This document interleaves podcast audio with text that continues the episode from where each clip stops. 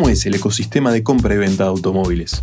¿Cuáles son los desafíos de una industria de ticket alto? ¿Podemos medir el lifetime value de los usuarios con conversiones poco frecuentes?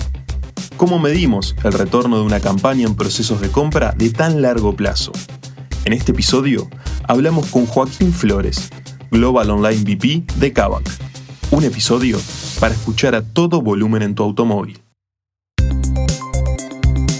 Bienvenidos a Hablemos de Mobile Marketing, el podcast de Rocket Lab, un espacio donde tendremos charlas mano a mano con profesionales pioneros del mobile marketing, con quienes buscaremos simplificar conceptos relacionados al mundo de las aplicaciones que muchas veces nos resultan ajenos o complicados.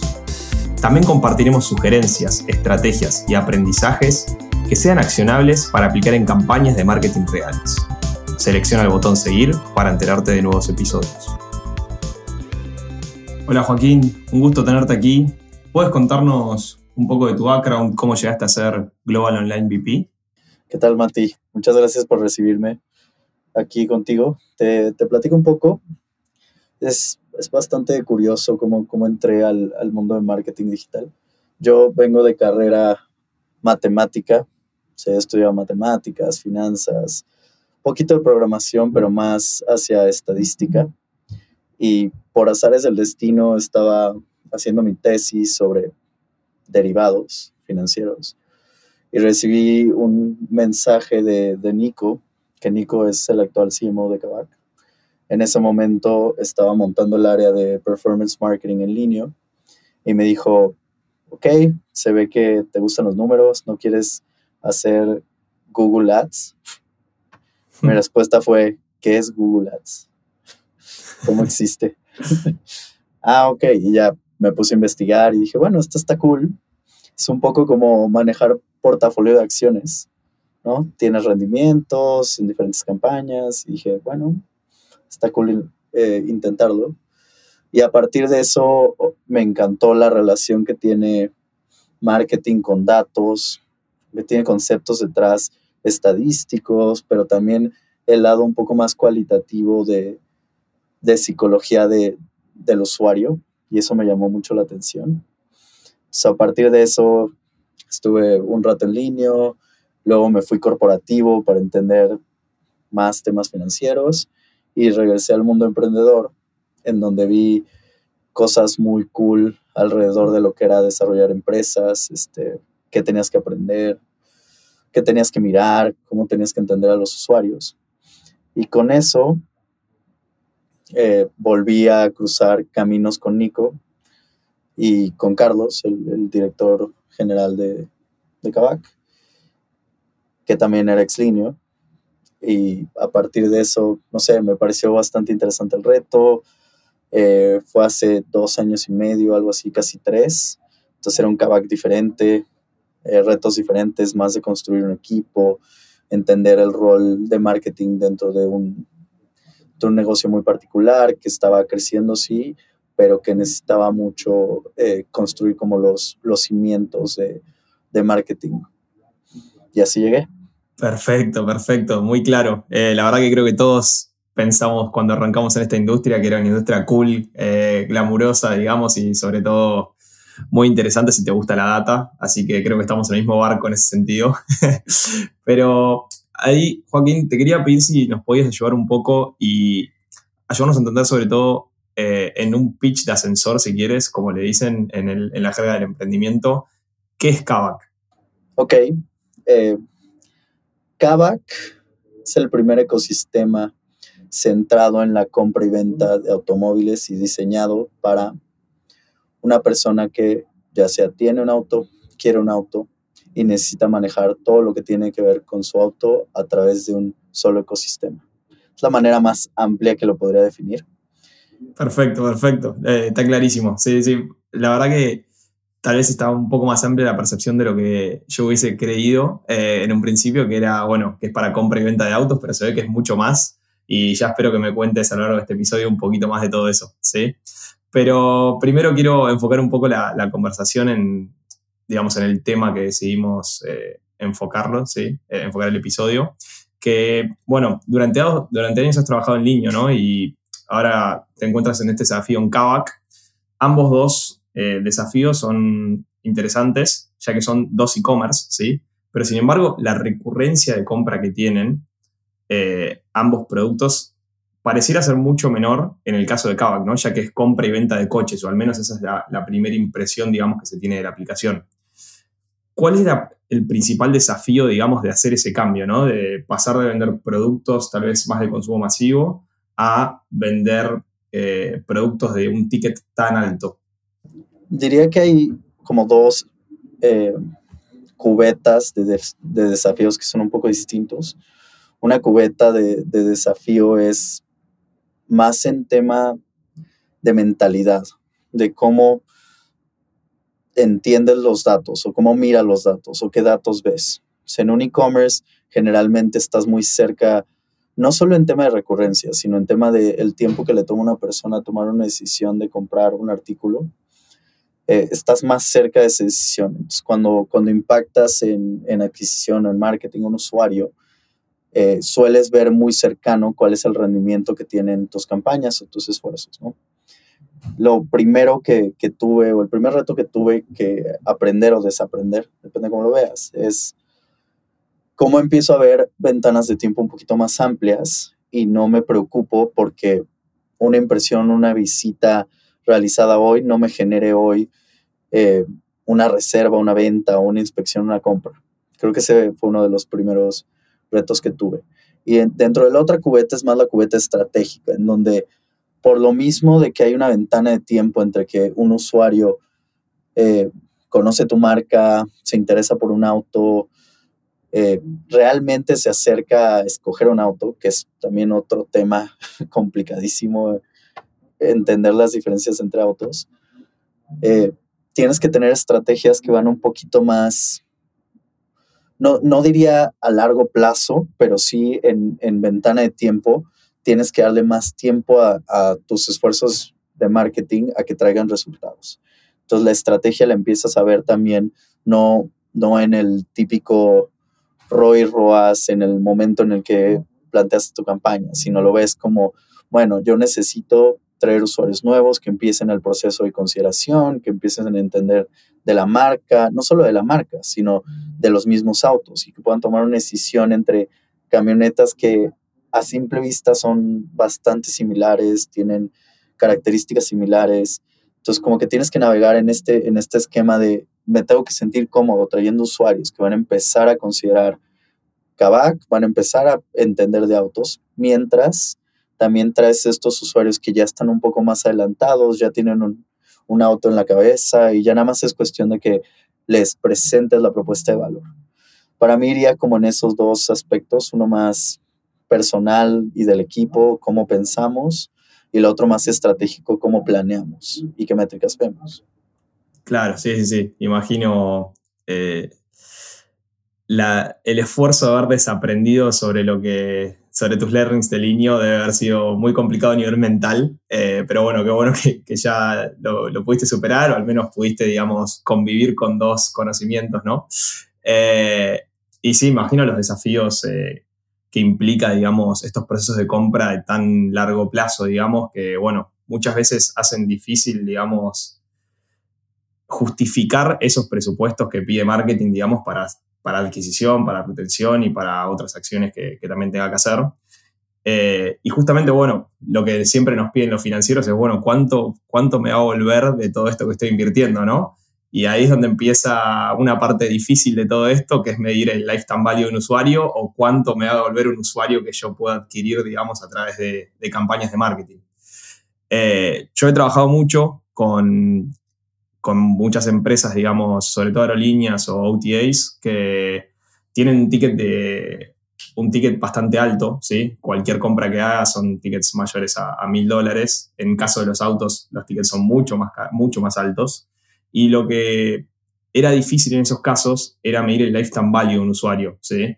Porque en general los usuarios llegan a comprar, en tu caso imagino que un auto cada uno o dos años como mucho, ¿sí? Eh, la recurrencia de compra es muy poca. Entonces, la forma de medir el lifetime value es muy complicada porque la cantidad de veces que se transacciona es muy limitado. Incluso entre periodo y periodo de compra puede llegar a cambiar el login del usuario, pueden llegar a pasar muchas cosas que pueden ser muy difíciles.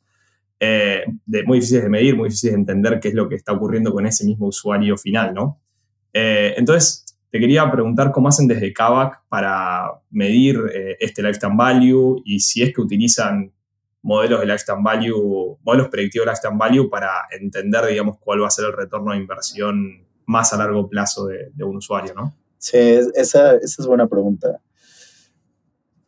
Te, la respondería en, en, dos partes. Una parte es, al menos en los tres años, dos y medio que estaba en Kavak, hemos pasado por ciertas etapas de cómo entendemos cuál es el retorno de inversión de nuestros esfuerzos, no solo en marketing, sino también en producto. Y han pasado de lo más simple a, yo te diría, una fase media. No, no creo que estemos ahí, no creo que estamos eh, como travel a nivel LTV granular y, y, machine learning. Creo que vamos en un proceso, pero sí hemos visto diferentes maneras de, de poder entender el valor que estos esfuerzos traen. Desde cosas muy simples como cuántos usuarios estamos ingresando, que entienden la propuesta de valor y por lo tanto se interesan en obtener un auto de nosotros. Hasta, ok, a partir de estos usuarios que muestran interés, cómo siguen avanzando dentro de nuestro proceso de venta, que también tienen otra complejidad, que es un proceso omnicanal. Nosotros somos una empresa omnicanal. Tenemos una presencia digital, pero tenemos bastante el proceso de venta offline. Si bien estamos moviéndonos un proceso más self-service digital, todavía queda mucho que construir ahí. Entonces tienes como lo que yo llamo proxy y es, y es como a mi equipo le pongo métricas de, de suceso. O van a haber proxies en diferentes partes del funnel que te van a dejar saber con mayor o menor probabilidad que un usuario va a acabar adquiriendo o vendiendo un auto. Y a partir de eso, nosotros entendemos que la recurrencia es baja. Sin embargo, tenemos herramientas que pueden hacer que el usuario se, se mantenga con nosotros a través del periodo que le tome eh, adquirir un nuevo auto o cambiar su auto, que es, por ejemplo, nuestro servicio de postventa, de mantenimiento, de garantía. Entonces, esa es otra manera en que nosotros, a partir de eh, que el usuario compra un auto con nosotros, podemos entender cuál es la retención que ese usuario tiene. Y entonces ya tienes otro proxy y otro data point, ¿no? Y con esta mezcla de los data points es como entendemos eh, cuánto estamos dispuestos a invertir. Te diría, todavía nos queda mucho camino que recorrer. Eh, mucho desde el lado de tecnología, desde el lado de madurez eh, de nuestra marca en ciertas regiones en las que todavía no somos tan maduros, y de nuestro producto, digamos, más enfocado a retención, hablando 100% de postventa y de servicios este, alrededor de la compra-venta de autos. Aún así, somos muy data driven en, en Kavak, entonces miramos estos proxies continuamente, eh, pero también entendemos que le tienes que meter un poquito de, ¿cómo lo puedo llamar? Como hunch. sí, sí, sí, total. A las cosas que haces y, y, probar y experimentar y medir, ok, si le subo o le bajo, ¿qué pasó? Eh, mucha experimentación y mucho mentalidad MVP, o sea, tenemos que probar, tenemos que iterar y con eso aprenderemos. Pero bueno, todavía queda un camino, un camino. Buenísimo, buenísimo, no, súper interesante y la verdad que nada, tiene mucho sentido lo que, lo que me mencionás.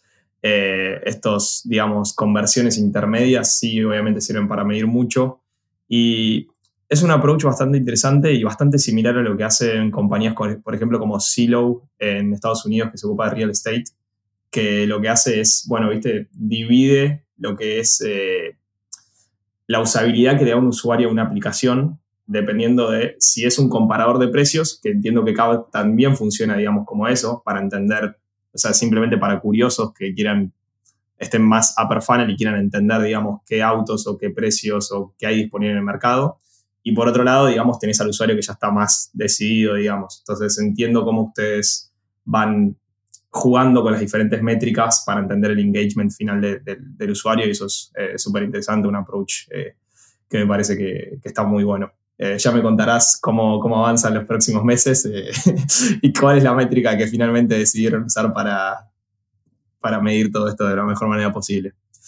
Pero bueno, eh, Joaquín, te quería preguntar, me has comentado que Kavak no solamente es una empresa que se ocupa de lo que sea la compra y venta de autos a través de tecnología, sino que también proveen otros servicios y que están preparando la app para que tenga muchas más funcionalidades. Eh, incluso cuando el usuario no haya adquirido un coche a través de Kavak, ¿no? Sino que puede ser que un usuario tenga un coche que le haya comprado a su madre, a su abuela, a su primo, a su tío o cualquier persona y que va a usar Kavak para otras cosas. ¿Qué, qué es lo que va a ofrecer Kavak adicional a lo que es compra y venta de autos? ¿Nos puedes comentar un poquito más de eso? ¿Cuál es la estrategia? Sí, eh, más allá de como temas muy particulares, porque eso cambia en el tiempo y así, nuestra misión es cómo le ofrecemos a, al usuario, como, como lo dije al principio, un ecosistema centrado en en el auto, ya sea que tienes un auto, que tienes interés en un auto y eso qué significa. Entonces, para nosotros, la estrategia tiene que ver con cómo cubrimos esa necesidad y le damos al valor que, que requiere un usuario, ya sea que compró un auto con nosotros o lo vendió o nada más le interesa tener una, no sé, tener un mejor cuidado de su auto o tener acceso a ciertos servicios alrededor de su auto. Entonces, como lo estamos viendo es cómo le abrimos las puertas a las personas eh, que al final del día, si pensamos en las personas que requieren medios de movilidad, estamos hablando de una población gigantesca, ¿no? Pero partiendo de, tener o querer tener un auto, creo que hay muchas herramientas que, un usuario necesita. Si un usuario necesita cuidar su auto, necesita eh, revisar si su auto tiene algún tema. Necesita eh, consumir ciertos servicios que están alrededor de él tener un auto. También el usuario necesita un lugar en el que pueda fácilmente obtener financiamiento para comprar un auto o tener la facilidad de cambiar. Y, para allá va nuestra estrategia. Eh, al final del día, como Kavak se, se, diseñó y parte de la visión de, de Carlos es cómo le ayudamos a las personas a obtener acceso a la movilidad. Y mucho de eso va, va dentro de nuestro ADN. Por eso tenemos financiamiento, por eso, damos este, facilidades para que un usuario pueda obtener un auto, venderlo. Entonces, por ahí va. Eh, te diría, este año va a estar bueno. Bueno, hay muchas cosas que van a eh, pero bueno, para, para, allá vamos. Bien, bien, bien. Y de, y de estas cosas que ya mencionas, eh, ¿ya están haciendo campañas de paid media, digamos, enfocadas en estos servicios adicionales? Aún no. Ahorita, como, somos conocidos, es compra-venta de autos. Es algo que también, eh, como mencionaba, dado que somos un, una empresa omnicanal, tiene sus complejidades operativas. ¿no? Que necesitan probarse, necesitan mucho MVP, mucha prueba de concepto, mucha iteración para, para poder darle eh, la experiencia que buscamos darle a nuestros usuarios. Entonces, la mayoría está en fase MVP, este, clientes cerrados, ecosistemas cerrados, en donde podemos realmente cuidar la experiencia, pero pronto, pero pronto. Vale, vale, perfecto. Y, y Joaquín, te, hago una pregunta eh, respecto a, imagínate en un futuro cuando te hagas campañas, eh, tanto para lo que es compra-venta de autos, ¿sí? como las campañas, digamos, para servicios que tal vez sean más de corto plazo. ¿Imaginas esas campañas siendo implementadas con diferentes eh, periodos de atribución aplicados a cada una de ellas? O sea, suponiendo que la de, la de compra y venta de autos será una ventana que sea súper larga, digamos, y bueno, el resto con ventanas mucho más cortas, ¿no? 100%. Y creo que más allá de eso, eh, pensar en que tienes productos que también te sirven como, ¿cómo lo puedo llamar? Como productos de introducción al ecosistema Kavak. O sea, más, más, allá de pensar que va a haber campañas que sí, cuyo objetivo va a ser eh, presentar un producto que es diferente al producto de compra-venta, que eso seguro va a pasar.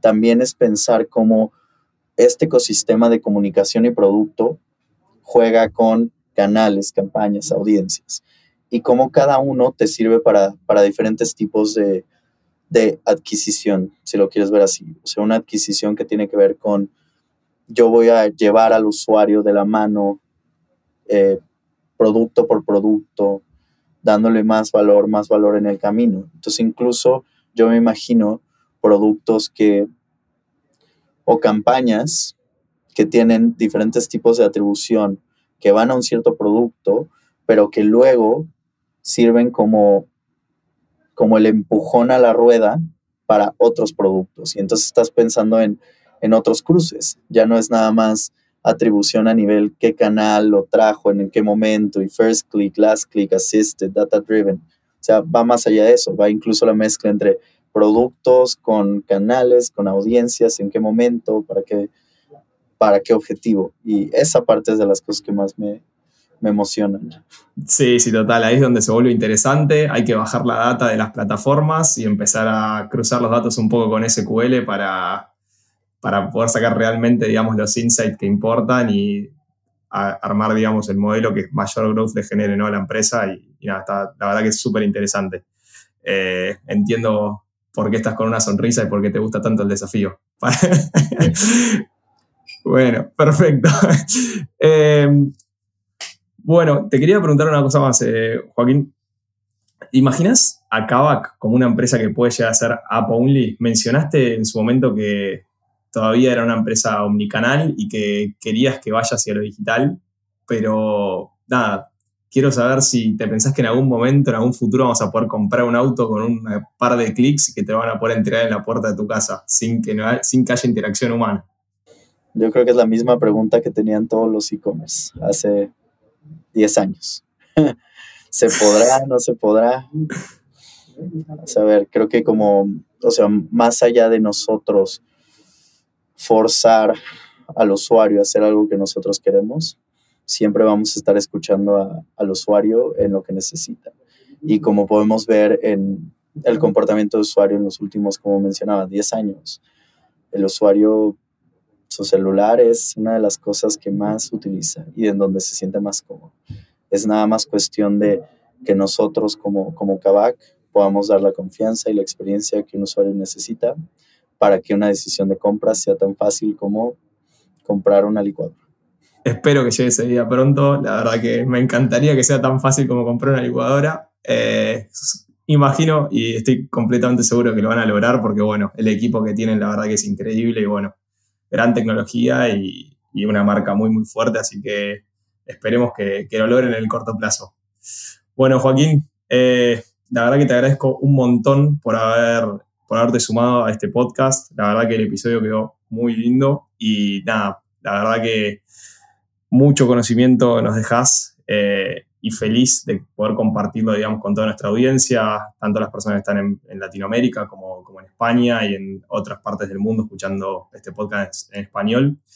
Así que nada, la verdad que simplemente agradecerte nuevamente y espero tenerte pronto para hablar de, hablar en un nuevo episodio de Kavak una vez que hayan ya revolucionado la industria automovilística, o de compra-venta al menos.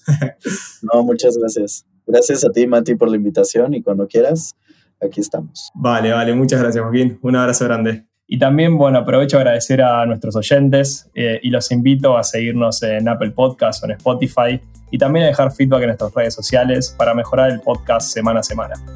Muchas gracias y hasta la próxima.